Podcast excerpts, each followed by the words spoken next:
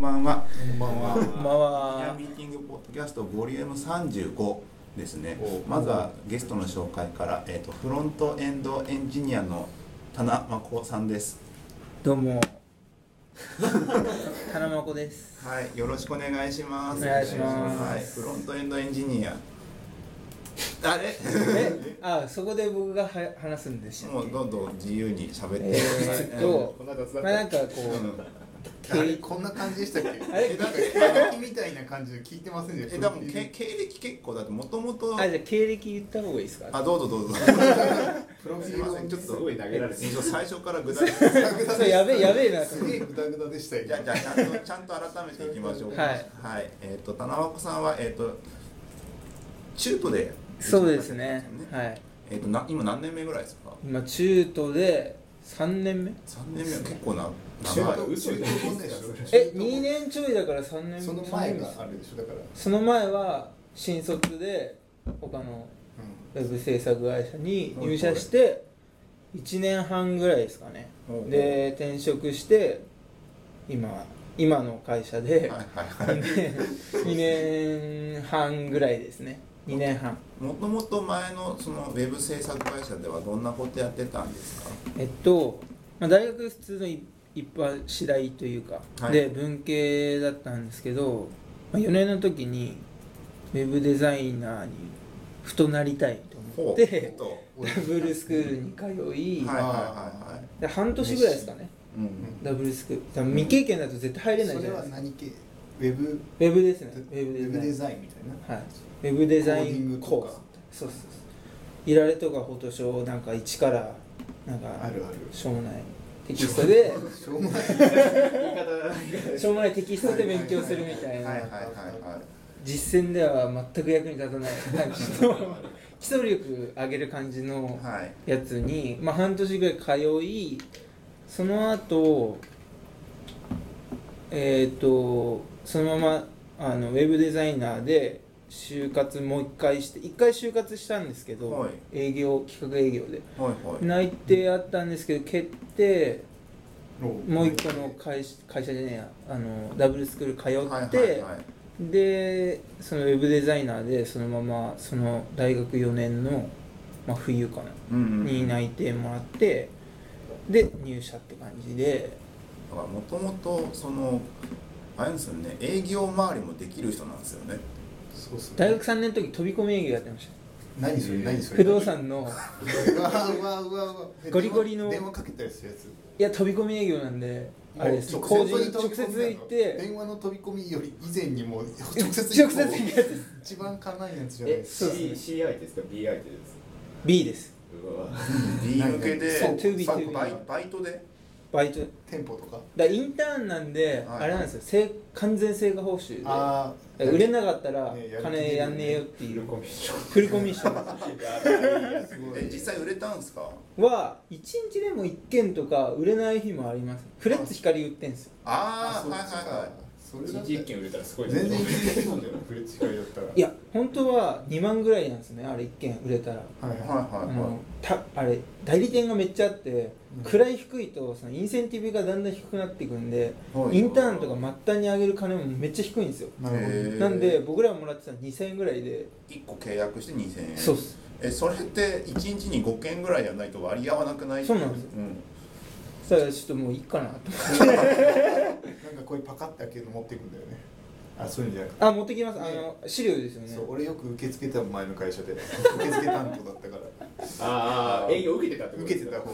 もう来られるのが一番面倒くさい電話あそうはそうそうそういいですって終わるのよめっちゃけど来られたら一旦対応しなきゃいけないからガラガラガラってきたそうそえよくあれあるじゃんガラガラガラガラガンってうそれすぐ止めるそんなんできないじゃないです かそんな反射神経もう堂前で待ってないですからでしょいやでも慣れてるところそれやりますからこうガラガラガラガンってそれやっていらないですでも引き下がらなければ引き下がらないじゃないですかうんでも電話は切ればいいだけだからあれです足入れるやつですよね引き下がらないそうだからだって来られたら開けてるからもうそうそうそういるから対応するしかない対応するしかないんだよとりあえずで一番嫌なパターンそう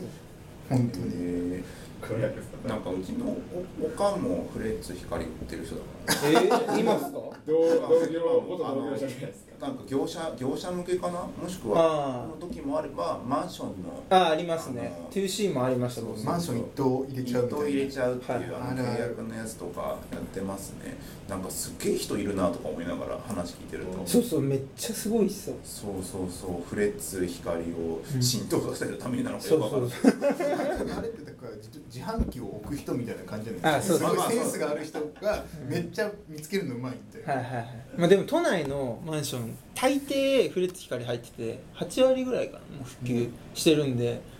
あのいらなくねってなってるんですよねしかも大体の人もフレッツ光なんですよそうだよね、うん大そう体フレッツ光だよねだからめっちゃ厳しいところで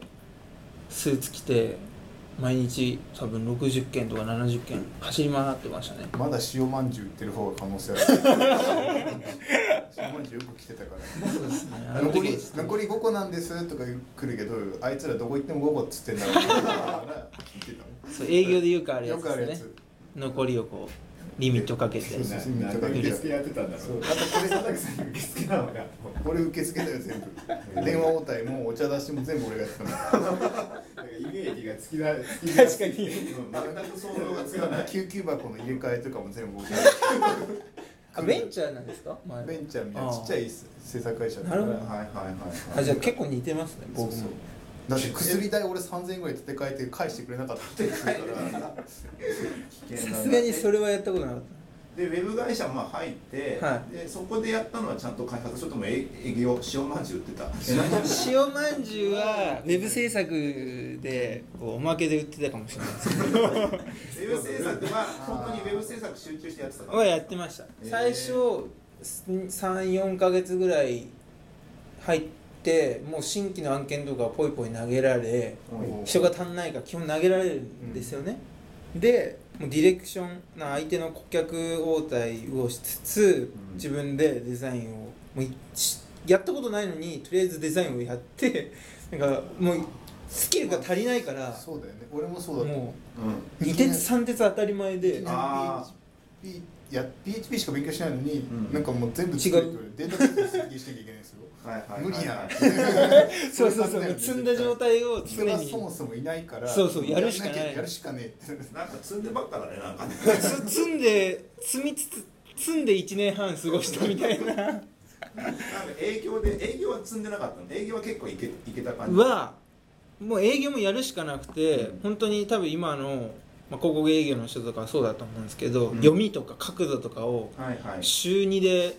社長とか、うんその営業人みたいなので詰められ、うん角度とか今現状の案件の進捗も管理しなきゃいけないんですよはいはいはいはいはいしかも、でその人によって時間ガントチャートで全部管理されてて、はいでそのガントチャート人月じゃないですか大はいは体い計算が、うんでデザイナー4万でエンジニアんデザイナー3万でエンジニア4万とかだったんですよはい転職がまあそうなんですよね、でその人月計算なんで赤字すぐ分かるじゃないですか、はい案件受注してでも激詰めされるんですよねそこであ さらにでも営業とディレクションも管理するし自分も手を動かさなきゃいけないみたいなあはいはいはいその常に積んだ 状態でもなんか営業最後の方はなんかこう基本僕は断らないタイプで、はい最悪の営業マンなんです けど断らないんでやりますよやります行きますって それ一番嫌なやつ結構高い案件とかをだんだんそれ断らないとなんか結構信用度が高まってきて代理店とかだとなんか基本あの人に任せといたらいいやみたいな、はいはいスキームを作含むむとうん大手 D 社とかまあはい C, C 社ですね C, C 社 C 社、はい C 社広告代理店インターネット事業を行ってる C 社もうバレバレじ ゃないいやいやいやかわらかんないわかんないまあわかんない実注したりとかしわて、まあ、そこからなんかそのコーポレートをなんか子会社のコーポレートをなんか他の会社をはいはい紹介してもらったりとかし、してて子会社いっぱいあるもんねそうなんですよで紹介してくれてなんかさ売り上げ立つじゃないですか、はいはいなはいんか多分月間多分多くて1000万ぐらいいってましたねへえなんか全然フロントエンドエンジニアの話なんだこれやばいっすね何も出てこないですすごいな、えー、とそんなんですけれども、えー、とこん今回は、えー、とテーマが、えー、と 4, つぐらいありますので一つずつ紹介していきましょうかこれこれサイコロ振んないですよただ順番にちょっと言ってるので、はいまあ一つ目がはいね、えっ、とね、SNS 影響力。はいこれどういうことですか SNS これ後藤さんが書いたのかクなロートみたいなやつですかあまあそれみたいなか書いたのは俺ですねで七奥さんに聞いてるとそのまま書いてるそうなんだやばどういいなうことどうないうんかあのまあ今いる会社で、なんか事業をプランニングして、そのなんだろうなんか役員会とかにかけるやつが、まあ、ああったんですうけことど、はいはいはまあ、それでなんか賞を取ったやつがあってそれがそのブランドってあるじゃないですか、はいはいブランドをこうなんかエンジニアリングして作れないかなって思っていおうでどういうことどういうことブランド自体を作っちゃうそうですなんか例えばなんですけどその防具とか、はいはいまあ、雑誌でまあ有名じゃないですか、ブランド化されててで防具ってそのファッションでアパレルとかが聞きに来るらしいんですね今年の流行りなんですかみたいなははあーだいから普通は逆じゃないですかなんかアパレルとかが作ったものを紙とかメディアが捉えあのなんだろう掲載するっていうのが、まあ、形だと思うんですけど僕の場合はそのなんだろう流通網とか小売りとしてのなんかパワーが強いからプラスブランディングされてるから、まあ、ユーザーにも届くしっていうので逆にそのアパレル側が売りたいとかあるじゃないですかはいだから聞きに来るらしいんですよねなるほどあねのアナ・ウィンターの映画を見てたららしくてああーの防具のはい話はいをしはていはいたはいんですはけいどでそれすごいなと思って逆にそれがコンサウェルっブてなっちゃってることだよあねそうですそうですそうですへーでもメディアとしてももうパワーを持ってるからコンサルもできるしメディアとしても売れてるっていうすごい面白いなと思って確かにねでそれがなんかインターネットでできないかなと思ってでそれをなんか一つの実験としてやってるのがツイッターなんですけど、まあ、ツイッターでなんかまあ自分に近しいユーザーとかをめちゃめちゃ集める集めることができれば例えばなんかその美容とかを見てそのテキストで例えばこのなんだアイドルとかファッションとか音楽とかに興味あるユーザーをめちゃめちゃ集めればリツイートとかファボされるなんかその率が高くなるなと思って、はいはいはいでそうすることによってこの人なんだろうっていうなんかものがだんだんと作り上げられていくんじゃないかなってなるほど思ってなんか人力検索エンジンみたいなのをクラスタリングするみたいな感じみたいな感じですねだから人力検索するときにその人力する人をああるクラスターに分けちゃって例えばファッションはこのクラスターに対して検索をかければなんか返ってくるみたいな感じにしちゃうそうですねえでそういうなんかアカウントを今結構複数持ってるんですけどファッションだったらファッションユーザーをかき集めるみたいなでそれをやることによってなんか僕の今のツイートこれわかんないんですけどこれこういうかこれわかんないんですけど これは公開可能？あーいいですよ全然はいアカウントアカウント。アカウントあでツイッターのアカウントでああそういうことかうん、ああれあ Google トーンでいきますか Google のダメです Google とのあのララジオだと伝わらないっていうことだラけラジオのあれじゃないですかうんなんか URL みたいなのあれなそういそうですそかうそこあで全然はサウンいはドクラウいじゃドあサウンドクラウドに貼ってるんでじゃあうんその URL を多分見ていただけると、ほいほいなんか個人これ僕のツイッターアカウントなんですけどこういうこういうこういう感じで、まあ、リツイートとかファボが、まあ、なんかボソッボソッとなんかつぶやいたようなことでも、まあ、こういうなんか107ファボとかなるほどねなんかそれっぽ芸能人っぽい芸能人ってまあいわゆる多分ブランドだと思うんですよね一つの人気商売というそのこの棚まこのツイートがさっきのクラスターに流れていってるってことなんですそういうことですでその人た ちはなんかあるクラスターになってるからその例そうでえばす音楽行動がのこっちに流せれば大体こいつらはファボつけるだろうっていうのもそう分でかすそうでってるすそうですもう分かってるんでなるほどねでそうすることによってそれを蓄積することが多分ウェブメディアをブランディングするっていうことななるのかほなとど思っめってちゃなるほどね過去だと SEO でそれやってきたことじゃないですか検索流入が多いからそのサイトとして PV 見られてそのメディアってまあすごいよねそうですねっていう立ち上がりだったと思うんですけど SNS がこう、まあ、影響力持ってきてリツイートとかフォボとかによってより多くのユーザーに拡散されるときにそうそれってなんか結構重要な昔の SEO 業者今もだけど非リンクめっちゃつけますよみたいな感じだよねその手法を SNS 側に寄せたってことそうですねもうそういう非リンクの SEO 無意味だからそういう非リンクの SEO みたいなことをやってくれるのを SNS 側でやるとするとファボとかをリツイートを集めることだよねそうですねそれを意図的にやってるんだけどなんかなんとなく根拠があるそうそうそうそうだからこうそうですね逆にどうやってこれ作ってったんですかこれフォローする人もある程度考えながらフォローしていくことになるじゃないですかそそうれどういうような基準とかやってったんですかああそれはもうずっとチューニングなんですけどおいなんか今ツイアナリティクス .twitter.com とかではい自分に近しいユーザーとかあるんですよね、はい一応あーユまあーザそういーうとロこーろカでルのあれあれとかも使える気がするんユーザーローカルもそういうことやってた気がするあそうなんですかそうそうえーまあそういう近しいアナリティクスでそうですねアナリティクス見たりとかあとは基本的に直感ですまあこれとこれ近しいよなっていうまあそこがある程度取れればはいはいなんはいか例えばん例えばあすいません、はいはいフォフォローしてったらそのユーザーの美容とかのうんなんかテキストとかも見てるんですけど、はいあの書いてあるはいバーって一覧ユーザーの一覧バーって出してでテキスト結構なんか共通してるものがあるからそれそのユーザーが多いものはそのアナリティクス Twitter.com に出なくても近似値高いなみたいな、はいはいなるほどのでだんだん近しいユーザーバーって集めていくことによってそのなんだろうアクティブなユーザーを集めることができるっていう、はいはいはいはい結構その辺ですねなんかちょっと前まではなんかツイッターの文あ の文章とかを解析してはいはカいテゴあの単語を抽出してそれをカテゴライズしてクラスタリングするみたいなのがうんうんあったけど、どうなどうなんだろうね今ヤフーとかの感情分析とかやってるけどあれうまく機能してんのかななんかあれもうちょいし自然言語処理が最近入ってきてるでしょ今までって形態素分析だから単純に名詞のこれでどうのこうのだったんだけど文脈をちゃんと理解してるようになってきたから最近はなんかもうちょいなんか賢くなってきてるんですよね逆にそういうことしないとほぼほノイズぼになっノちイゃうズうんなんですよだからなんか、まあ、研究していけばそこら辺も勝手に自動化されてクラスタリングされてとかなってそれ試してみてうん評価見てもうちょっとここはこっちですよねだよねうん調整しながらやっていくんで結局やることがもう目視でやるのとあんま変わんなくなってくうんうんうる。んそこでディープラーニングなんじゃないですかあーもうツイッターあ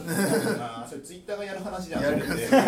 もだからブランディングする上でって感うんあキュじレ今は結局人力でやってるけどみたいなキュレーションサイトをさらになんか S SNS っていうかツイッター側に持ってった話な感じがあのそうっすよねあってだってあれだもんね結局、ね、キュレーションサービス中よりかはなんて言えばいいんだあのランクを上げる方だから、うんキュレーションの記事に対してそれを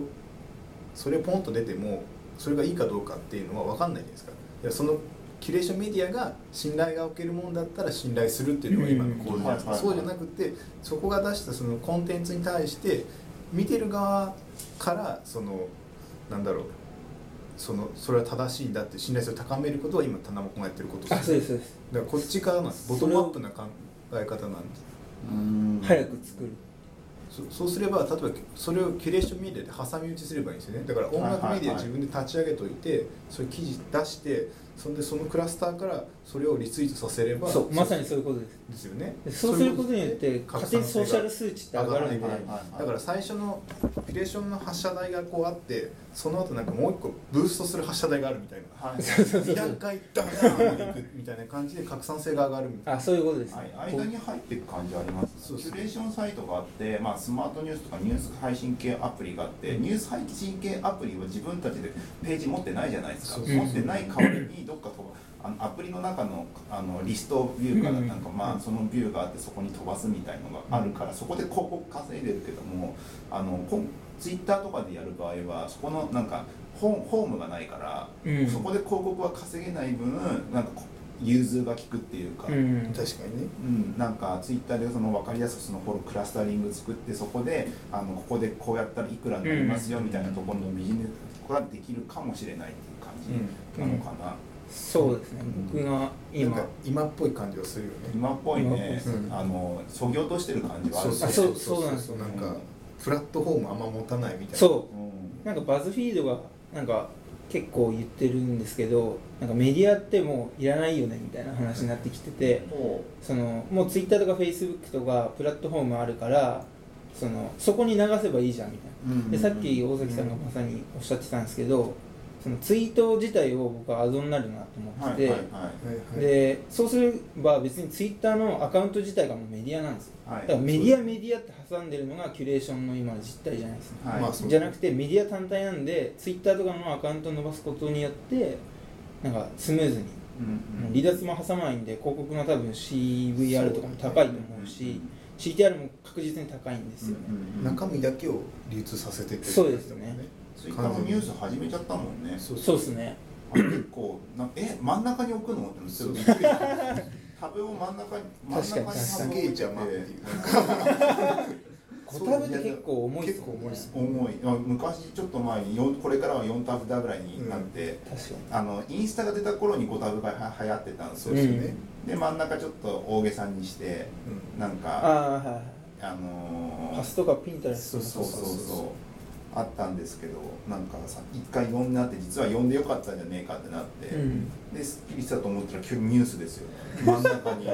んでこれからはニュースメディアとしてやっていくんだみたいな感じのことをねね醸し出しててうね、んなんか、ね、そこに乗っかそこに乗っかる感じだよねさらにそうそうそうそだかうらそこなんか細かいからどんどんその間間に挟挟めそうなそ感うじそうそうここここだけですからね、うんこの1枚の流れててそうそうそうそうだからそれをいかに流すかってところなんですそうもうあとはそこをお金にするところになるんだろうねビジネスだったらねそうですねそこがプラットフォームに乗っかってるからいいか悪いか左右チャリンっていうとこですよねそうそうそう、フェイスブックとかは今ニュースあれフェイスブックにニュース流してそこでクリックされたらフェイスブックからお金出るんだ出るんだっけ今そうです Facebook ねのアドはそうじゃないですまか、あアーティクルですねアーティクルがあってうんだからそっちの流れは若干あるってことううんんなんですかね、だからそれを Facebook とかだとあそこに登録してまあ差し込み差し込みで入ってくるんだけど、うん今みたいなやつは一回誰かのフィードに流したらそれを今度また誰かのフィードに流してっていうのでこうずっとぐるぐる回すんですよねそうなんそれがそれをずっと回すことによって回す回数が多ければ多いほど効果が高いみたういな、ん最後チャリンティーかすごくは難しいけどそうです Facebook とかはそこでもう見た瞬間にチャリンティーって言うからいいんだけど、そこから今度どうチャリンティーかすかってとこが難しいそよねうなんですよねそれはね結構まあでもエディトリアル系なんだろうね。うん今そうですやねるまあ他社のプラットフォームを利用したエディトリアル エディトリアルで出してって言うと自分でインフラとか何も持たなくてよくてそうですねその自分で持つのをその流していく経う路んのなんか、なんだろうここに流していけばいいぞみたいななんかはいなんか最適化できそうなんですよねそうそうそうそうソーシャルのなんかこのユーザーはこういうなんか流通経路とかこの時間でこういう文言になったらうん一番そのリツイートとかそのなんだエンゲージメントが高まるっていうのが結構今ちょこちょこ分かってきててっうんていうので、まあ、そういうコンサルもできるしそのなんか流通網みたいなの間に入れるっていう、はいはいはいメディアとメディアをつなぐとかメディアと商材をつなぐみたいなうんうんものもできるっていうのとあとなんかアドテクみたいなのもできるなと思ってそうてその近日も取れてるから、うんうんこのユーザーはこういうそう商材流しとけばいいんじゃないかみたいなっていうのでそんなになんかツイッターとかフォローフォロワーの関係ではっきりしてるからうんブレがないんだろうけど、フェイスブックはなんか結構中身のあるあのニュースをなんだフィードに表示させる、はいアはいルゴリズムのありま変す更によってうんうんぬんかんぬんそとうそかうそあうえやってことは SEO プラットフォームに乗っかるってことで SEO ビジネスにちょ若干そうそうそうそうそうだからさっき言ったやつですよ、そうそうそうだってフェイスブックねあ変わったらさあのサウンド僕のシェアこれシェアしてるこの番組のリンクがすげえうんシェアされなくなって、確かにうん、いかに最適化するかってことそうそうそうそうそこに引っ張られるんだねツイッター逆にそこ引っ張られないからそうなんですフォローがちゃんとあるそうだよねあある日急にアンフォローめちゃくちゃされるとかフォローされない限りは炎上してみたいな、うん、炎上したらね増える人もいるしねそうそうそうそうむしろ見見られるからいいのかうんあわかんないどうなんだろうってさなんかあの話したいことリストの中にマーケティングの話だとみたいなのがあったりするんですけど、結構近しい話です今今がそれです、まさにそうだうよ、ん、田あ中さんマーケティング結構好き興味あるあー好きですねだからさっきの営業のあれとかが下地になってくるんですよ こうしたらこういくんだ、うんふふんみはいたはいいなはいはいそうだよねなんかそうそう最近のウェブのマーケティングって全然僕は素人だから分かってないですけどよんくわかないですまあ、何キがュレ正キ解ュレーションがこうメディアっていうものがこんなに立ち上がると思わなかったからねあーね 1, 年2年前かでもなんか立ち上がりそうな気がしたけど立ち上がってどうするんだろうって感覚だったじゃないうんそんなたくさんあってでも結構なんかみんな生きながらえてるんですか1年2年ってなんか確かに最初の頃ってニニューソックプラスとか2ちゃんまそとうそめうケアサイトじゃないですかで権利がうんぬんかんぬんみたいな感じでやってたら、あれなんかどうも、ま、あのネイバーまとめっていうのがあるぞみたいになっててなんか大手がどんどん金をつぎ込んできたぞっていうあれ個人がやってるもんじゃないんだよこれって、そうそうそうなってきてえっ、とまあなんか炎上させる系のやつが出てきたと思ったらちょっとあの旅ラボとかなんかあーそうそういなんなんなんなんなんなんバイラルですねバイラルバイラかルバイラルメディアって言葉が出てきてでまあ そう今に至る至る落ち着いたのかなののまだ伸びてるんでいすやかまだ落ち着いてないと思う今こそまさに戦国時代じゃないでうんすか、まだあの辺ってだから何が正解かよくわかんないじゃないですかもはや、うんうんもうそれでもなんか終わり感はありますだから DNA があの12個ぐらいなあれんか作るって言っててはいはいはい、旗はみい、たいなロゴそうですそうですなんかあのなんだっなんだっけえなんちゃら構想けなんちゃら構想なんかアライアンスみたいなやつなんかありますねキュレーションあの構想メリーとか入ってるやつそうですそうですそうですよね au もやってるやつですねうんパレットだパレットあーそれが多分全部こう全部っつったら全部がどこかわかんないですけど完備したらある程度終わるんじゃないかなとはい思はいはっいててあと多分ありえるのは車とかあ多分保険とかあはい、はい、市場がでかそうなところだけがキュレーシ au ョのン方だってガリバーがなんか入ってなかったっけあマジですかそうそう確えガリバーが入ってバイバイラルメディアをやってる、ね、ガリバーとか車キュレーションみたいななんかトータルみたいになってる中古車販売ってめっちゃ市場でかいんで、はいはいはそいのはそういうしかも車好きな人ってめっちゃ多いじゃないですか、はい実際は、うんバイクとかいはいはいはいそういうパーツを売ったりとかうんその C2C みたいな、はいまはあ、い業者入ってもいいんですけどガリバーってそうじゃないですか、うん中古車販売だから、そうそうそうまあ多分そういう意味でもう大手がどんどん入っめってちゃ入ってますねガリバーとかなんかだって黄色のキュレーションメディアでもなんかエディトリアル広告みたいなの出してたじゃないですかあれガリバーだっけなんどういうこと本村さんがレクサスがあ欲しあいやってやってました結構そういうとこに確かガリバーだった気がするあの辺あるんですようねん感度がそういうとこえーそうそうそうえーでもそれそメディア系はもう大体そっちにそっちに流れちゃうもうなんかプラットフォームはツイッターフェイスツイッターフェイスブック日本はツイッターも含めるのか、うん海外はツイッターはもう落ちてったんだよね完全に、うんあのインスタとかにも完全に抜かれたし、抜かれてるででツイッターも多分ベストあれ 10, 10位以内から外れたんだっけツイッターって何のですかそうあの SNS の SNS 利用者数マジっすかかなそこ海ま外では分かんないけどなんか結構減少傾向減少傾向広告とかそういうのしかないよねみたいなうんんでなってピンタレストとかインスタグラムとかそうそうそうそうそっち系が海外では伸びてきててでってなんいうかはいちっちゃいちっちゃい SNS はあれですよねスナップチャットとかあっちに流れてってるんですよね、はいはいはいスナップチャット俺ずっと使ってたけど日本で流行らなかった入ねんなかったですでも僕まだ「よう」は使ってますよええよう使ってないマのジっすか俺ようアカアカウント何に使うんすかね新しくなっちゃってようなんか使う人いますあの浅岡さんに「よう」ってしたら個人名だしそうそうそうあとなんか大地震が起きたら「よう」ってくる人がいる生存確認生存確認それだけのそれだけのようボタンとかあったのにねウェブに埋め込よんでう、ようめねっちゃ今変わってますよ。知ってますえ知らない知らないえあの俺ちょっと前にやった時にあのパスワード忘れちゃって あの入れられなくなったらちょっとショートメッセージ送れって書いてあったからようめっちゃ変わってますよ。えそうなんだえなん何かがこできこるのから、今なんか、なんかここから出てくるようにもなうったいねろんぱなっと見見た目からしてわかんないもん前と変わんないじゃん見た目がでもリストがすげえ増えてなるんかこういう写真送れるようになったりとか、はいはいなんか地図送れるようになったりして、あ何でも送れるようになってそるうんだなんかもうそれだけ送るみたいな。はいはいはいはいむしろここまで削ぎ落とされてる方がいいんじゃないぐらいじゃない。ツイッターぐらいになるんだったら、なんかバンバンプみたいだねバンプに近いですね。バンプのでだからもうちょいリアルうに、んリアルグラフ寄りなんですよね。はいはいはいはいでもユーザー数どれくらいいんだろうねね、あんまいないんじゃないかな。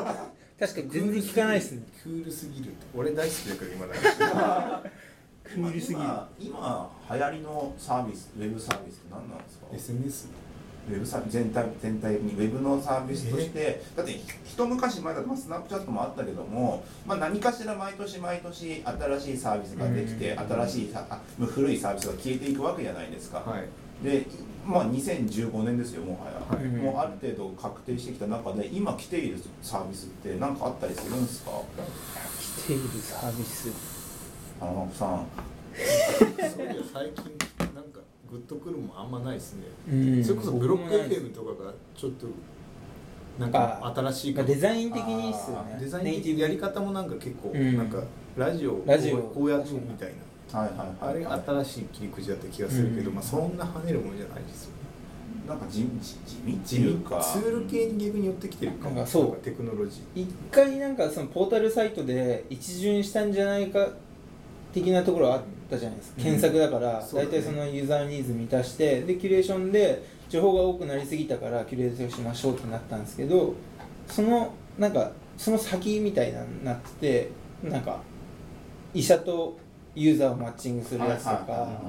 病院とユーザーとかなんかそういうのが多くなってきてる感じありますね。ーなんかさっきの車もそうですけどでっかい市場に入ってやろうって考える人が増えたねうんなんかこういうやことやったら面白いんだろうじゃなくてここ医療業界はでっかいからそうそうだそからもうこで何かしらやればそのな数パー何何点0.0何パーセントであったとしても結構な額になるわけじゃないですかそういうところをちゃんと確実に取ってこうっていう人が増えた完全にだから今までブルーだったところが全部借り切っちゃったから、うんもうないよねってなると、そうっすね今もう置き換わってないとこ探すしかなくて、はいはいはい置き換わってないとこ探すに行くとそういうとこですね医療とかで硬い旧体依然としてる業界ですよねそうそうでそういう建とこ築も増えてきてますねあー建築かけるそのそうそう不動産系多くなってきてるかそうもそうそうなはんいとはいなはいくはいあのニーズを聞いてくるやつあるじゃないですかあるあるサービスでうん確かイエにッ増えテてィとるわかもそうだし、はいなんか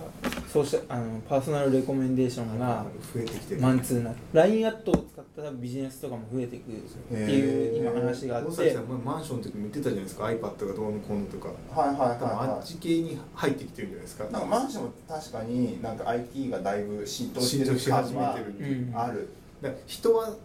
関わる人は見てる人は少ないかもしれないんだけどお金の規模が半端ないってことなんかねねすごいのがマンションと結婚式となんかそうあとが学習系かないのだとあだから学習系全部リクルートが抑えてるんですよいやリクルート本当すごいなって思います最近最近リクルートがすごい出資とかも増やしてうなんんか、確かに MTL がこの前なんか街作るって言ってましたね千葉何に言ってる何言ってるんですか千葉で街作るってそれなんかそのニュース見てすごいなってそれねなんかねダメなパターンだったそれやっちゃいけないどうなんかどういうことやりすぎなんかこの前僕が Facebook シェアしたんですけどはいそれそういうこと街を作るそういうこと言い出すとダメな気がするただすごいのがやっぱり全部抑えてるじゃないですか住居車結婚転職就職全てだからその辺はなんか情報を扱ってる間はスケールするじゃないうんけど街とか言い出すと街ってもうスケールしないじゃん絶対そこに住める人って決まってるからあそうですねなんか超高層とかの作っていくんだったら、そこになんはいかはいはいどんどんスケールしていくけど街スケールしないでしょ絶対でもその三井不動産と一緒にやるっぽいんですよねスマートシティプロジェクト的イなノベーションプログラム絶そう対、ですねこれ絶対ダメだと思うよこれ何が起こるんですかなんかなんか新しいことやるんじゃないですか街 でだからなんか MTL って、はいあの IoT とかもやってるらしいんですよねだから街で IoT やったりとか多 IT は分昔からやってるよねなんかだかだらっスマートシティて昔大崎さんといた農道学園でなんかやってたじゃないですか農道でなんかラジコンかなんか走らすとかうんあれ確かそのリクルートですよねはいはいあそうなんですそうそう結構昔からやってるしだからなんかその辺のなんかもっと強化版というか消化したええやつを街で実験するのかなと思ってそれは筑波大学に任せておけば やってそうっすねもうそっちそでいいんじゃないかっか IO そっか今流行りバズってワード的には IoT とか、うんあれなのかディープラーニングとか AI ビッグデータなそのうそかううんでも昔からやってるよねみんなねそうそうほでらも見て IoT 系はね意外といいと思うんですよあのいいと思うんですなんでかどういうこ前と IoT って結局現実世界とインターネットをつなぐラストワンマイルだから、うんそこがつながればいい今日だってエディストーンって知ってますあの Google が出したあの IoT の汎用プロトコルみたなやつはいはいはいはいあれ、えーあれとか出てるのはあれは要するに何がしたいかっていうのはその現実世界からインターネットの世界へのフックを作るっていうことなんですよね、うんだから今ってそこないんですよ基本的にわ我々がこう頑張ってアプリ使い始めないとフックされないんだけど、うんもうそこに行けばフックされるみたいな形を作っていくそうするとすぐにネットに行けるから、うんだから前ヨドバシはその場でネットショッピング買えますよねって言ってるのと一緒で、あれがいろんなとこでできるわけよはいはいだからなんかコンビニ行ってコンビニ決済ここで終わらしちゃうみたいな、うんで持って帰っていいみたいな、はいとかもできるようになっていくみたいなのが多分ラストワンマイルっていうそこを今、うんどんどん作っていってるって普通にあるんですよねだから普通になんかレンタカー今あのあれじゃないですかあのレンタカーじゃないカーシェアリングとかってこう IC カードピッてやって乗るじゃないですか、うんああいう感じでもっとなんかこうこの辺来て歩くんだりいいなと思ってレンタカーあったらレンタカーこれでピッて借りてそのまま行っていくみたいなはいとかがどんどんできるるようになっていくっていう。鍵がスマホになるって話ありますそれもそうなんかもうやってるかそうらあソニのーです家のそうそうそうそ俺うもう買ってもう8月に来るから早いっすねやっ幕ぱ開けの出資したさらすが早いっすねやるんだあこれだそれでやると家貸せるんですよえそうそうワンタイムキーが渡せるんですよそうそうそうあーだからなんか外スマホで出してる時に今あのちょっと家開けてもらっていいですかって開けれるんですようんはいはいは外いはい部あとはそのワンタイムキーなんか親とかに送って外出してても親がそのキーで入れるみたいなそれ Airbnb いいっすねそうねめっちゃだから疲れそそううなってくるっていうでだからそういうこと多分ここの多分今年来年が IoT もがっ うん確かに自分の家空いてる時に貸してっていうのは確かにやりたい人いっぱいいるかもしれないね、貸したいですいやなんか普通に一人暮らしで綺麗にしてればそんな貸してもいいじゃん物あんまいらないじゃんもう誰が綺麗にしてくれればいいんですけ自分でやれよそれはまた違う課題がそれもそうで例えばなんか家政婦さんやってるじゃないですか、でなんか今開けてくださいって開けるし終わりましたで鍵解凍する人どができる、ねなんかあの出かけ土日で出かけたいけどなんか家にいないとでしょ立ち会いしなきゃいけない的なやつあるじゃないですそうかそうああそういいうのも全部開けれるっていうもっと言えばそれ開けて中のカメラだけ見てれば何されれば全部わかるからっていう全部管理できるでもカードタイマーいらないっすねやっぱそう家家にもはやあのだから労働管理できますそうそうだかそうそう確かにそうなんかそのねあの宿泊に関してはなんか法律がなんかあるんだっけなんか逮捕されてる外国人なかあったそうそうそういますよねなんでめなんか許可なしに外国人が外国人をその受け入れる日本に受け入れるためのそのなんか勝手にやってる人がいてらはいはいはい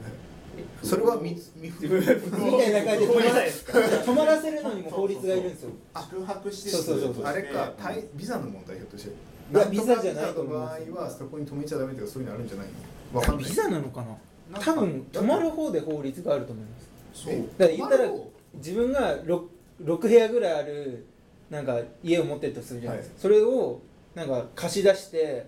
勝手に泊まらせるっていうのが確かダメだった気がする何のか法律なんだろう海外の外人だからかもしれない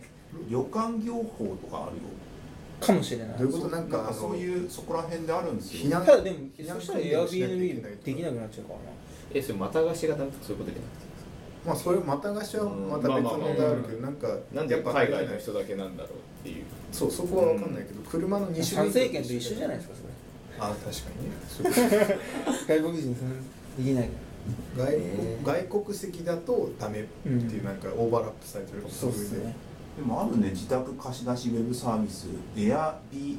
これなんて読むんだろう。いやそれいや知らないんです知からない嘘、えさっき俺が言ったの に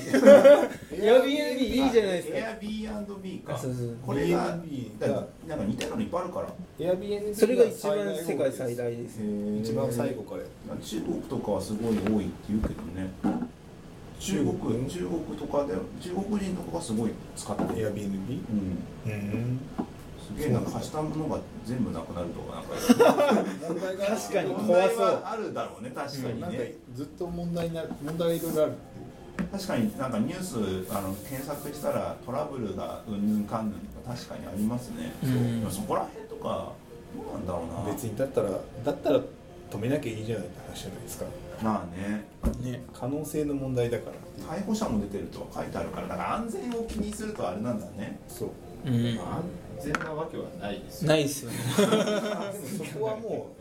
なんか博打みたいなそんなこと言ったら車も安全じゃないからレンタルサービス全部そうじゃんそうそうそうなんでもそうじゃないあったホテル税だ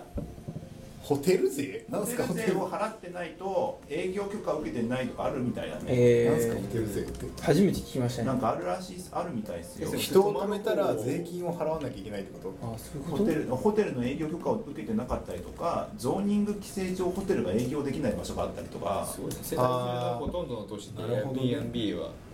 違法です。違法ですって書いてそうなんだでもあれじゃないでもそれってあのデリヘルと一緒で一緒に友達になりましたって政府なんじゃない 瞬間にだってデリヘルは会った瞬間に急にねあれそれソープの方だっけ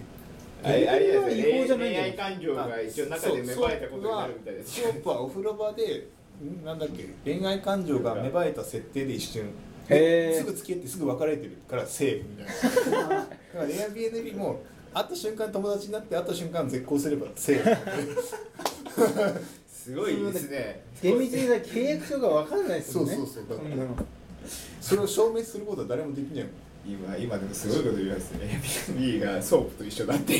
多分そういうことなんじゃなでいかもなインターネットサービスって法律でこうなんかよくあるじゃないですか最近のテレビでなんかインターネット規制すべきだみたいなはいはいはい規制してもだからルール作ってもぬそういうのあるじゃないですかだから Airbnb みたいなとかドローンの少年みたいなもうしょうがないと思うよだからあれだよなあのローレンツ・レッシグっていう偉い人が言ってるじゃないですかそのそうやって法律で規制するんじゃないよ、うんコードで規制しましょうって言って話をしてるじゃないですかもうコードレベルでやるしかないよねってへえでも世界は中国とかはさちゃんと遮断するじゃんそうそうだからコードレベルでやるしかない、でもすごい行動レベルでやってるけど片や中国はあいあの行動レベルコードコードコードコードプログラムプログラムねプログラムレベルプログラムレベルで遮断遮断するやばいってことですよだから例えあそうばいうことだそういうことだだからドローンプログドローンを飛ばすときにこことここへ行っちゃダメだよっていうなったはいらはいドローンの中には必ず GPS の位置を判別してはないんはいはいかブラックリストをどっかが取ってきてそこに取れないようにするっていうコードレベルでやらなきゃいあーけなないるほどね中国がガンガン外部のネットワーク遮断してるのは、まあ、行動レベルってこと行動レベルってこあ法律レベルですと法律レベルなんかコードレベルってもっとあれじゃないですか例えば例えばより仕よ組みりができるってことですなんかあるオープンドローンを飛ばすオープンソースのものがあってそこにみんなのがこうしたらいいよねってものをどんどん集約していくと結果的に安全なものが出来上がるんじゃないっていう話うんまあ、誰かが改造して抜けるかもしれないんだけど、はいはいなんかそうじゃなくてそうやって育てていかなきゃいけないんじゃないっうていうのを言ってるんでん法律法律とプログラミングコードで両方で規制しなきゃテクノロジーは絶対法律で先行くから規制できないよっていう法律ってなかなか変わんないじゃないですかそう変わ変わんないで変わんない法のか律で細かく規制すると今度テクノロジーに合わなくなっていっちゃうんですよね、でも日本って積み重ね式なんでしょ積み重ねに日本ってそのなんかガンガン法新しいなん法律ができたら積み重ねていくんだけども、積み重ねるために過去のやつとなんか間違いがないのをちゃんとチェックしてどんどん積み重ねていく形になってるからえじゃあ過去変えられない系。過去はいやなんとかは除く正しいなんとかは除くっていうのでを言いながらうまい具合に合わせていくうまい具合でそこでどうしても齟齬が起こるものがあったら裁判っていう海外って違うんですかなんか海外とか海は外はカジュアルに法律変えるじゃない、うんバンああれ言ったけど俺なんかなしですああ前のやつを使って上に重ねるかっていうああそういうことか法律の制定の問題だよねで俺が借りた不動産屋の人が言ってたふへー賃貸で借りたら不動産屋の人がそれについてすげえ語ってうんなんか話長いなだから日本って憲法が改正できないよってやって民法が、まあ、その代わり民法で補填していくみたいな感じでしょ、そのここその民法がだんだんつ積み上げ式だからガンガンガンでかくななってるほどねつい。分厚くなんかこういう民事裁判があってその判例が出たらそういう法律が組み込まれていったりするみたいな難しいよねうん法律とかそこら辺とぶつかってくるようなところにどんどん飛び込みつつあるっていうタクシーもそうだしウーバーがそうですねそうそうタクシーもそうだしそのね貸し出しホテルとかもそうだし他とまあそれ以外にもリクルートがやったってだって IoT だってなんか進化したら絶対事故とか起こりそうじゃないですかんか前普言ってなんだっけパナソニックかどっかがなんかインターネット経由でコントロールできるエアコンとか出してそれがなんか引っかかったんですよねへ引ーっかかってあれ法律変わるんでしょ法律変わるうんだから変わった 正しいこういう場合は除くがつくんでしょうねなんかセーフティー装置がついてることみたいはいはいはいはいそうだろうな、ねそうそういう感じになるみたいな宅急便でさえもそんな感じだったっていうしね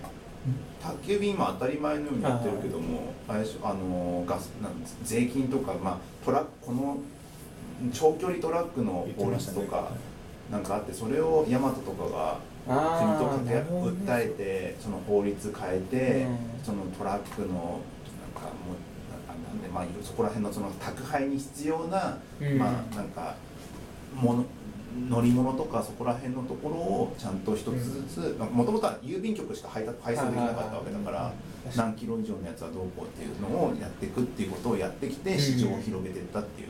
だからネットもそろそろもう新し今まではなんか穴が開いてるところに穴がねボコボコボコボコ入ってたけどもそろそろ現実のやもうつ当た当たるようになってきちゃったそろそろそうそうそう、うん行くとこなくなっちゃっ確かにた穴なくなってきた穴なくなってきなてくなってきたから本当の薄いなんか狭いところ にさって入ってもうきもう切れ味のいいナイフのようにさって入っていくかもうちゃんとでっかい大きな、うんあのもう上からねな落として何兆何兆何十兆だからまあなんかでっかい額のところの市場にきちんと向き合って偉いそのスーツの怖い方々 とあのそうだねそうそうね、あのちゃんと対話をしながら一つ詰めていくかっていうどっちかになっていくんだろうなっていう、そさあそこであれあれなんですよそのトークテーマのもうはいはい時間あれですかね、いやいやいいんじゃないあのつながってくるんですけどそのエンジニアの採用と いえそこから飛躍あるないやいや本当につながこれあどうのどう今の大崎さんのスッっていうやつあるじゃないですか、はいはい僕もそれスッって思ってたんですは昨日ちょうど、 昨日あ明日何喋ろうかなと思っててスッて思ったんですけど、はいそう言ったら今の話ってでかいところってやっぱその大企業が多分新規ビジネスとかをやる上では結構やりやすいと思うんですよね、もうきき基本的に大きいしなんだろう神経連とかでも、う んまあ、ある程度なんか安倍さんとか呼んだりとかそうなんか IT に関するそのなんだろうあれが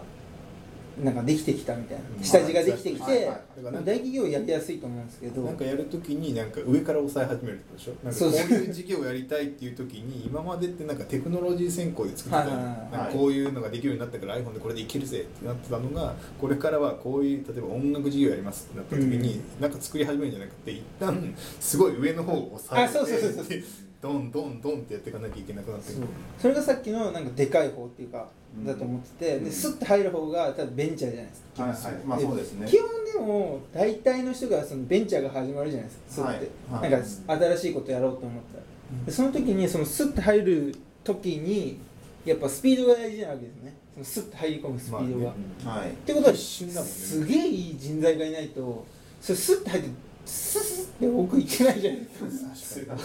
切れ味のいいやつそうそう切れ味いい人が欲しいってことになるわけですよねはいはいはいベンチャーでちょっと待ってくださあいの刀買いに行ってきますねそうそうそうそうこの要件だとこの刀がいるぞとかじゃなくて大体切れるナイフを持っててそれシャッていけるやつそうなんかそれでそのなんか大崎さんの前職でもそうですけど、はいとてつもないビジョナリストなの社長がいたわけじゃないではいすか、は何ディスってるんですかいやいやいやいやいやいやめっちゃ褒めてるじゃないですかでなんかちっちゃいところってただそのビジョナリストとかがいてなんかこうついてくる場合もあるし、ちゃんとなんかそのエンジニア社長みたいななんか最近のトランスリミットとかはがなんか結構湧いてるじゃないですかちっちゃくてでもエンジニア上がりだからちゃんと分かるしエンジニア向けエンジニア出身ビジョナリストみたいな感じそうそうそうそうなんかそういうでも多分優秀じゃないですか周りにいる人だからなんかそういう優秀な人をこうどうやって優秀な方々からするとどうやって集めるのがこういいのかなっていうちっちゃい会社が集めるためにはうんどうなんだろうねあの それすごいいや難ベンしいと思うんですけどチャー行ってそう大崎さん一番わかりやすいねでそこでまあ抜けて今の会社、まあ、大きな会社に入っちゃいましたけど、なんかそれで3年もう3年経つのかな、だってと思ったんですけど多分そのベンチャー界隈で生き生きとしているエンジニアって多分ずっとエンジニアあのそのベンチャー界隈で生き生きとしているところにいるんですよ。うん、ななんだろうねそこから成長過程があってそこから伸びていくっていうのは偶然そこの会社でが伸びた時うん会社がでっかくなったらってそこにいたらなんかだんだんでっかくなって大きい会社にいるうん昔からいるすごい人みたいになるんですけど、大体のところってあの早いうちに売られたりとかなんかまあ、うんまあ、おっしゃったりとかして、ういなくなっちゃうからすぐ同じような大きさのところに転々としてる感じになってて、傭兵がいっぱいいるんですよ。なるほどねでもシリコンバレーっぽいですよねだかそらうそうそう、うんだから傭兵がいるからその人たちを集めてきてやるんだけども、うんまあ、そういう人は傭兵だからそれは殺しは慣れてるけど、うんそういう人たちが新しいところに来てスッて入れるかっていうと分かんない、うんうんそうだからよ傭兵傭兵を見極める能力みたいなのが必要になってきてうん次の戦いのためには何がいるんだろうってういうところんザ・エンジニアですからね本当に良くも悪くも、うんあの俺が正しいと思ったものは正しいと思う人がやっぱ多いんで、そあこにれそうですねだから結局コミュニケーション能力が高いやつがいいのか、うんエンジニアリング能力の高いのか互い的どっちに確かに難しいですそようそうでエンジニア能力高い一昔前まではエンジニア能力高ければどうにかなったんだけど、うん今どんどんやることが複雑になってきちゃってて、うんあのスッて入るにはそれなりにやることを少なくしないといけいけないわけですよ、うんなるなほんかど自分を捨てれなきゃいけないですよね、はいはいそのエンジそニうアそうもそうで自分を捨てれるエンジニアの方はでっかい方が合うわけじゃないですか、まあねずっとやればそうでちすよねっちゃいことやってこういうことがやりたい、うんでビジョナリーの人ってそのスッとなるところをきちんと先のところを見て尖ってるところをやりたがるから、うんまあ、エンジニアからすれば、まあ、これやりゃいいんでしょみたいな話になるんで、うんそこは伝わりやすいんですよ、だけどもなんかそうじゃない人はなんかあのその本当にビジョナリーじゃない人っていうのはもっとでっかいなんかこれからなんかいいなんだろうな今からブログサービス作るとぐらいな感じのちょっとなんかあのーえ今他にもそういうのある今からクックパッド作るぞみたいなことを俺思いついたんだよね料理をみんなで投稿しようよって言い出したらえってなるじゃないですか、うんでエンジニアからすれば多分それをやるにはクックパッドみたいな機能全部必要だからそれを作るにはどれくらいかかるなとか言ってなんかそれをやなんていうんだろうなそれをなんか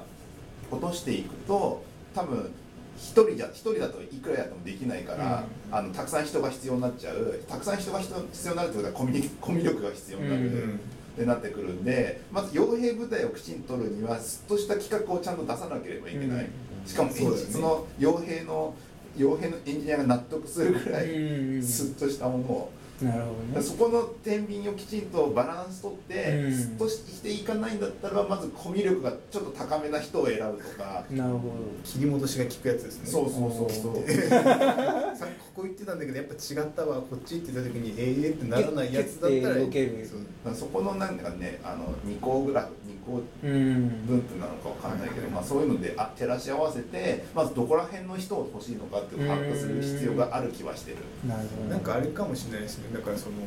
やるそのプロダクトオーナーの資質によるかもしれないですよねだから結構あもうパシッと決めてなかなかもうなんか言っちゃってもう説明書なくてこここういみたいなタイプだとその必要なエンジニアも違うしなんかちょっと変わるかもってやつだとまた違うエンジニア欲しがるかもしフッれトなワーク軽いエンジニアが欲しくないりその人の相性かもしれないあーあなんかなるかほど俺変わりやすいんだよなと思ったらフットワーク軽いエンジニアの方がいいしなるほどもう分かってるからだったらもうすごいもうすごいコミュニケーションうんなできなくてもいいからガーって作るやつを連れてこればいいしみたいな。はいはいでもなんだっけななんかずっと前におお会いした方であの、まあ、ベンチャー立ち上げて2人か3人なんだけど、まあ、前ちょっと言ったかもしれないけどさつ釣り好きの人たちのための SNS を作ってる何すか釣りって釣り釣り釣りああはい78年ぐらい前かな、いまあ、ミクシーの釣り版みたいなやつをうん作ろうとしてる人たちがいて、まあ、あなんとかすごいエンジニアを1人捕まえたと、んだからレールズエンジニアを1人捕まえたと、え78ー年前な何年前だか忘れたけどでその人がすげえ使ってやってたんだけども、なんかもう仕様とかも勝手になんかここら辺のなんか Google マップかなんかで合わせると横のその海面図とか出てきてここだとどれくらいつのやつがあってそこに投稿するみたいな、うんそ今日はここで釣ったからここがいい感じですとかいう話これ前前したよね多分毎回して聞前いてる一回してそしたら須崎さんが釣り業界ダメっすって話ですよあのそう そうそう教えないから投稿しないよっていう 釣り業界はなんだっけあの自分の情報を外に出さないあ本当ですかのだって釣れたとこバレたら釣嫌じゃない釣れた結果だけ見せるんだけあど結果はどことか多いイ言わなメージあいりのますだから俺らはその釣った写真の山とかを見てこれはあの辺だぞとかを解析しながらやるのよだから言わないのよすごいなそんな投稿しないっていうそうそうそうそうなんかそういうなんかやつがあった時に何の話をしたんだっけだからなんかそれ途中でなんかダメになってエンジニアがなんか折れ折れる話なかったでしたっけそれあれいや折れ折れてはないそれは結局一人で作りきってたけども結局しそれでいいのかって話ですよねそうそうそういうエンジそうそういいエンジニアだけど結果その着地それそう大丈夫かみたいな確かにでねもあれですよねエンジニアなんかエンジニアをこっちが選んでるみたいな視線じゃないですか、でもそんなに集まんないですよねあそうそうそうあでもそうなんか自分に合ったエンジニアこういうタイプだけどって言って目の前にすごいエンジニアここ一人いるけど合うかなっていう感じであーまあ合わないかなっていそうれはもうね難しいよねあの ねよ傭兵しかいないから傭兵しかいないからねあの傭兵一癖も二癖もあるんですようんだから面白いチーム作るしかないんですよな最るほ初どは本当逆にに一番なんか変なやつを集める方がいいかもねあーなんかできるやつとかをなんかはいでこう行くと失敗するかもしれうなんいできんかったってなるじゃないこいつで確かもなんかこいつ面白いところあるからこの面白さ買 ったとか向こうは面白いそれこでお金払うの大変じゃない分かってる面白さは変わらないじゃないあーそれがまあマイナスじゃなかったらそれでなんか乗り切れるかもしれないうんそこ面白いからこいつなるほどね本当は知人をきちんとたどるのが一番いいんですよあーそうだねそうしないと厳しい分かんないじゃないですかもう、うん自分の相相性が結局効いてくるんで最後の最後に、だからそう、まあ、直接会って話聞いてまあこいついいから、まあ、引き抜こうなのか分かんない引き抜いちゃダメだ,、うんダメなことも多いけ ど、うん、えさ自分のつてを社外にも社外社外であもう自分がもしも会社立ち上げたいとなったら、うん多分今いる会社とかの引き抜きはダメじゃないですそかれは大人のマナーです大か人のマナーですから大人のマナーあの一個中継してくださいって話になるそうあーそうそうじゃないですか。そうそれかもう完全子会社になるからですよねそうそうそうそう。うんだからそこら辺とかはまあそれとは会社とかとは組織とは関係なくきちんと人脈をちゃんとあのつなげていってきちんとエンジニアの信頼関係を得て、とあのちゃんとあのこの人が会社立ち上げて必要されてるからちゃんとうん取るあのそれでやっていこうって思わせられるような人望を持つ。そうですね逆に自分のブランディングが必要なんですよね、うんいい服欲しかったら自分がそのいいやつに信頼され間違いないですね全くアウトだから、ーうんあそれとビジョナリーは違うからね。そうなんだよねビジョナリーは全然知らない人に合図なんかすげえぞみたいな感じで思わせる力だからね。うんまあ、エンジニア同士が別にエンジニアつながってるのはすげえわかるんですけどエンジニアじゃない人がつながるって話じゃないですかエンジニアそうですねとなんかそれって難しそうだな難しいと思う、うんそれがそのために世の中では異業種交流会とか名刺交換会があるわけじゃないですかあ役立ったこと一度もないけどね間違いないいやわかんないそれはエンジニアだからかもしそれうない。意外と誰かの営業結婚式に行った時にいるだなんか同じような業種の人と仲良くなるとかなりあるじゃないですかああありますねそうそうそうそういう時の方が意外と。いやいや業種超えられないって話です異業種交流会に来るやつが大体クソだからもうダメなんですよだってもう普通に広げられないからそこに来るわけでしょだから広げれないやつが集まってるからそれはダメだよそこにダメに決まってんじゃ確んかにそうそうでそこでなくても広げれるやつはそこ来ないからうん間違いないですねまあ必要ないですね だからそこのやつが来ないのってどうどううん業種を超えればいいんですだからそねんなのよりかは結婚式友達と結婚式生たま行ったらなんかその友達って自分のなんか近い人がじゃない、はいやっぱりなんか趣味とかあるんだよねななんかしらつそうなそがうってますでその人だから例えば新婦と知り合いでしたらその人の趣味は俺と大体似てるようだったらその新郎も大体それを似てるはずじゃないちょっとちょっとは全く似ないわけないから、うんそうなるとその新郎の今度関係者に自分とに似てるやつが会う確率すごい高いのよだから理にかなってるんですよ確そかれには近いよ全然違うやつたまにいるかもしれないけど比較的当たる確率高い気がするっていうなんかね結婚式は質の高い合コンだって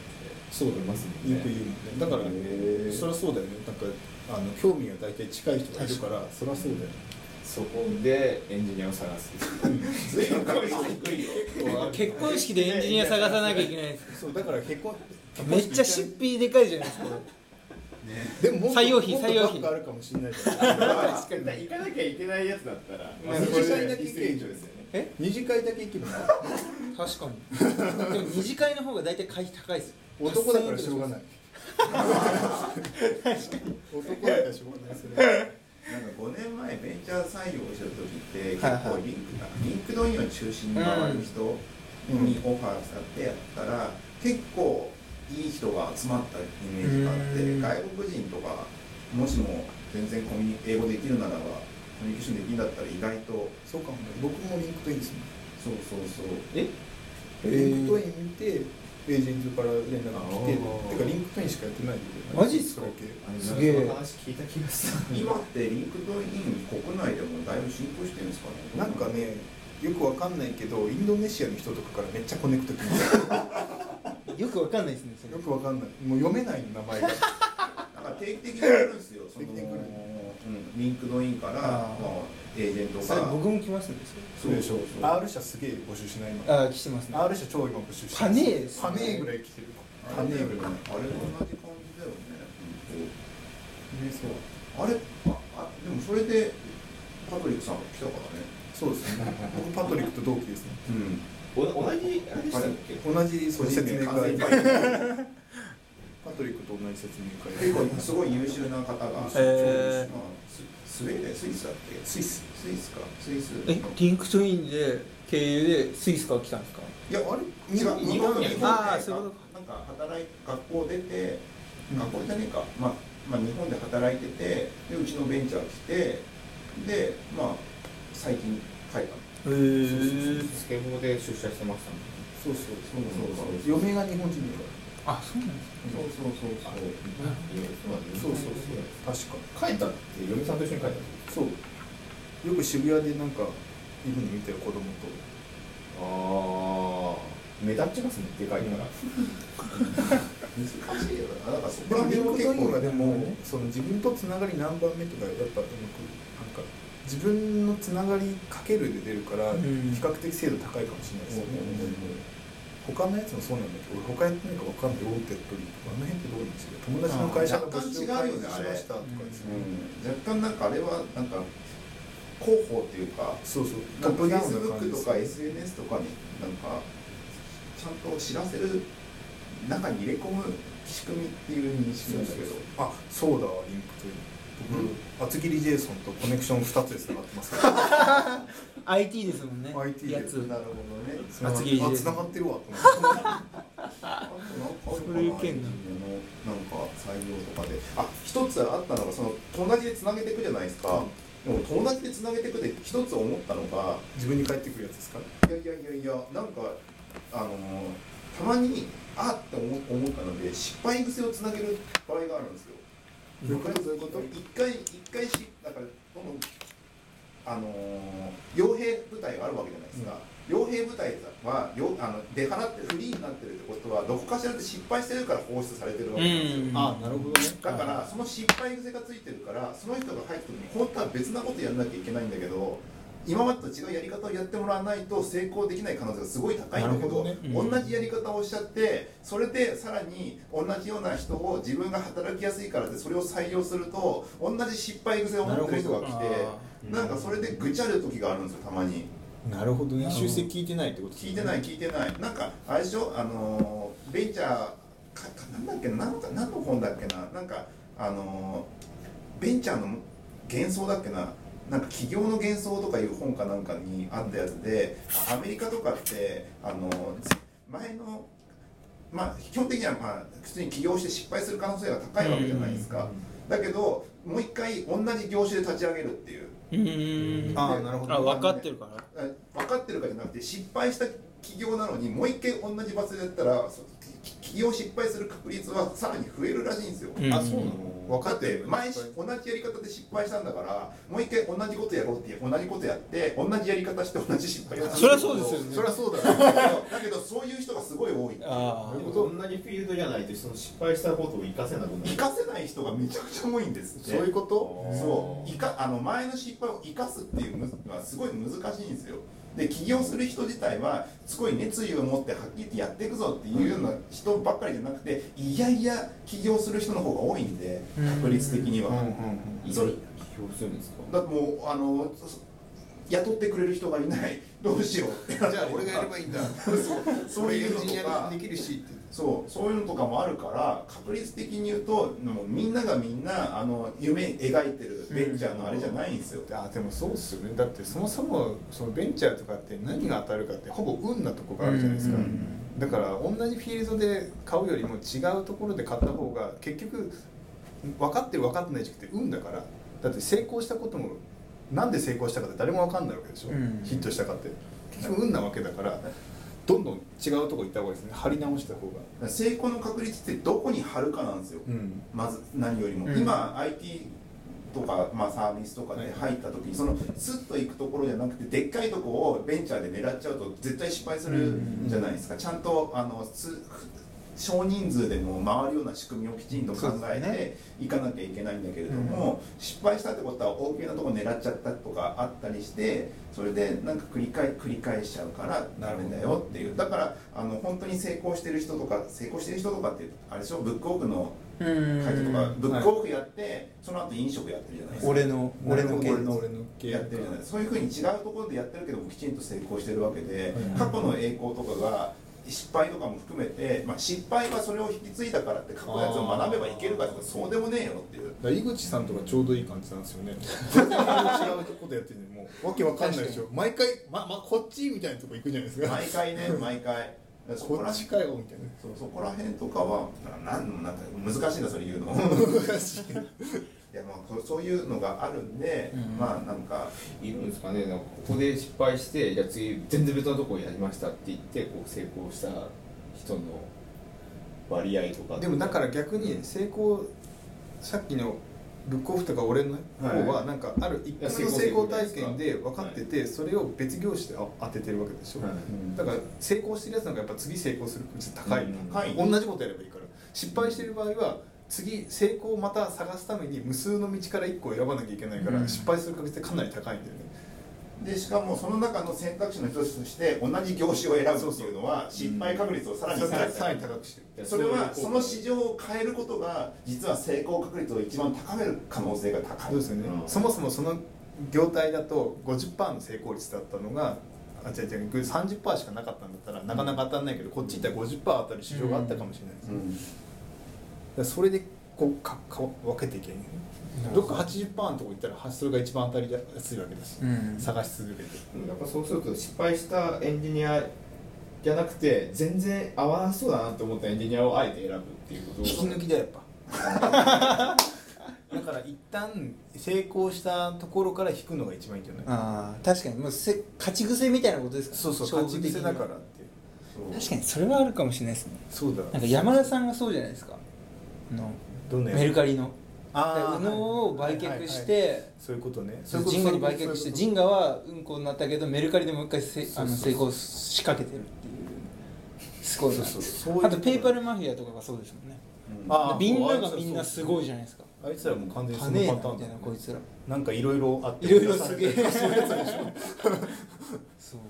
そううそうそうだからそれも勝ち勝ちパターンの勝ちの流れもあなるるほど負けの流勝れちもある癖ついてるエンジニアって結構すごいですねだからショーン・パーカーとかあの辺もそういうことですねあーなんか一旦勝つんだけど潰されてまた行くけどまた別業種で行くから大体勝つじゃないですかうんそうなんですよだから一回負けたら次勝つっていうのは結構勝率高いですあ一回負けたら難しいけど勝ったら勝ち続ける勝ったら勝ち続けるのと負けてから勝つのどっちが難しいかっていうと負けてから勝つの難しいですねそれそうそれもう日本的発想だからもうやばいじゃないですかそれ日本一回一回だから起業失敗したらもう終わったみたいな感じあでも気持ちの問題じゃなくてももっと確率論確ね率論確率論的な問題でしょどどっちがねそういいどっちがいいエンジニアがいてもともとああそういうことか採用においてのってことで採すね用においてのもそうだし、めっちゃスキルセットああるんだけど負け癖ついてるやつかあーそんなスキルセットなくってこんだけしかできないんだけど勝ち癖があるやつだとしたあらでもそれめっちゃ絶対後者ですよねですよねだったらそいつそいつじゃないですか確か勝にってるとこからもう勝った自分が成功だと思ってるところを、うんうん勝ち方をしたやつをそのまま引っ張ってくるのが一番いい確かに確かに勝ってるとあのあれですよポジティブなんですよやっぱああ確かにうん一つ一つがなんかできないこと考えちゃう癖がついちゃったりもするんで、なんかいろんなところで影響を受けるうん勝ってるところから取ってくるの大変ですまあそこはだからなんかビジョナリー的な部分がいくんじゃないですか、うんそうそうやっぱり最初に最終的にビジュナリーになれだから俺のブランディングによるんじゃないですか結局カリスマとかそういうとこって勝ってるやつを引っ張ってこなきゃいけないはかいはらいはさあれですねあの最初に自分のブランディングそしうた後コツはそうでですよね勝ち癖あるエでもンジニアをも取ってくるもっと言えばその勝ち癖のあるエンジニアに、えっと、よく見られる自分を作ればいいだけだから、うんその方が確かに絞りやすいじゃないですか、大体具体的なやつ分かってるからうんなんか失敗癖がある中でなんかこの無数にいる選択肢からいいやつを選んでみたいくってそのための自分を作るのは難しいじゃない、うんでも難しい勝でっすてる誰かは具体的だからいはいじゃあこの人にがグッとくるようなやつになればいいっていうのはすごい分かりやす確いかに確か勝ち癖の勝ち癖がついたエンジニアのクラスタリングに対しての SNS のマーケティン グこう今やればいいそこでつな がる確かに一周してくるわけですね でもそれ結構クラスタもっと難しくてやっぱ具体的な誰かってモデル化しちゃう方が分かりやすいかもうんクラス化にして中和するとなんか結局それ勝ち癖なんで勝ってるかっていうのってそれぞれ違うかもしれないから発散しちゃうかもしれないじゃん逆にいるんですかねそういう人日本でそれがもしその勝ち癖がつくエンジニアのクラスタリングができるってことはそれが勝つメソッドじゃないうんだからそこまでいったらもはやそのエンジニアいらないかもしれないね勝つメソッドが分かった 確かに確かにそうなんでなんでこのエンジニア勝ってきたかって分かってるわけだからそれやればいいだけだからねうんまあ、そんなそんな人間だからそんなパッとはいかない気がするけどねそうなってくるとやっぱその勝ってるエンジニアを具体的にぶんな具体的なこいつをぶんぶん抜いちゃうのが一番いい。あっていう感じですが、はい失礼まああでもすごいでも面白い面白い斬新な答えが出ましたね出ました出ましたそうだから誰かが見つけてターゲットをもう大体もうこいつだわってなってそいつに好かれるように香水を香水をあの人ヒゲ好きだったななんでそっち寄りの人になってでるんもですかそっち寄りの人の方が分かりやすいじゃない自分好いてくれる可能性が高高いいかかららねそうですそれかなりよりセグメントされましたよねエンジニアでそっち寄りの人でっていそううそうそうしたら分かりやすいじゃない好いてくれる可能性がまずあるからうん聞いたことないんだからそう好かれると思うっていう感じですが、いかがだったでしょうかいやー勉強になりました非常にすごい参考になる答えが出る回とあんまないですからねまあね、去年ぐだぐだ喋ってほしいですけど いやでもあの本当だまあエンジニアの勝ちとか負けとか言ってるけど、うん何が勝ちだかよくわかんないからね。確かに確か結にいやでもあるかもしれないですねあるかもしれない思考思考がもそうそうあポネガティブかポジティブかなんですよ。そこら辺が、まあポジティブな人の方がやっぱいいじゃんっていうう。いやそれはそうそうそうそうそういうのがある。それは間違いまあそこら辺の方本戦争ですうん、見ればいいのかなって感じですがいい話だねはい、そんな感じ1時間11分、もう結構喋りました、ね結構喋りましたねは喋いりましたね、ですので、えっ、と、まだこれから夏、夏ですね。夏何の話ですかいや夏夏本番になってなんかかなり先週がお音の話だったんですよそ う先週むちゃくちゃでしたねめちゃくちゃだった音の誰もわかんないって思う話お音の出し方の話なんでプログラム言語から音が鳴るのかみたいなおそういう話になってきてたんですけどもなんか今後だんだんマニアックな方に散散いくのかなでもね、あ行くんすかの風鈴変換の話をしたおかげで今後のゲストにちょっとつながってるからあの話はそうなのあそうなんだ風鈴変換できる人来んのあの後と復習しましたねね8月ぐらいにはいはいまた別にまあいろんな方そがんな先まで決まってるんですね怖い、はいすごいなはい、あの出出たい方いたら あのここちちららまでまでこちらまでっていうのがあるんですけども紹介方式はい、紹介方式でございます。はい、そんなわけで1時間聞いてくれた皆さんありがとうございました。ありがとうございましたはい、それではまた次回。 1時間にいつも切切ってるんですか大崎さんがなんかいい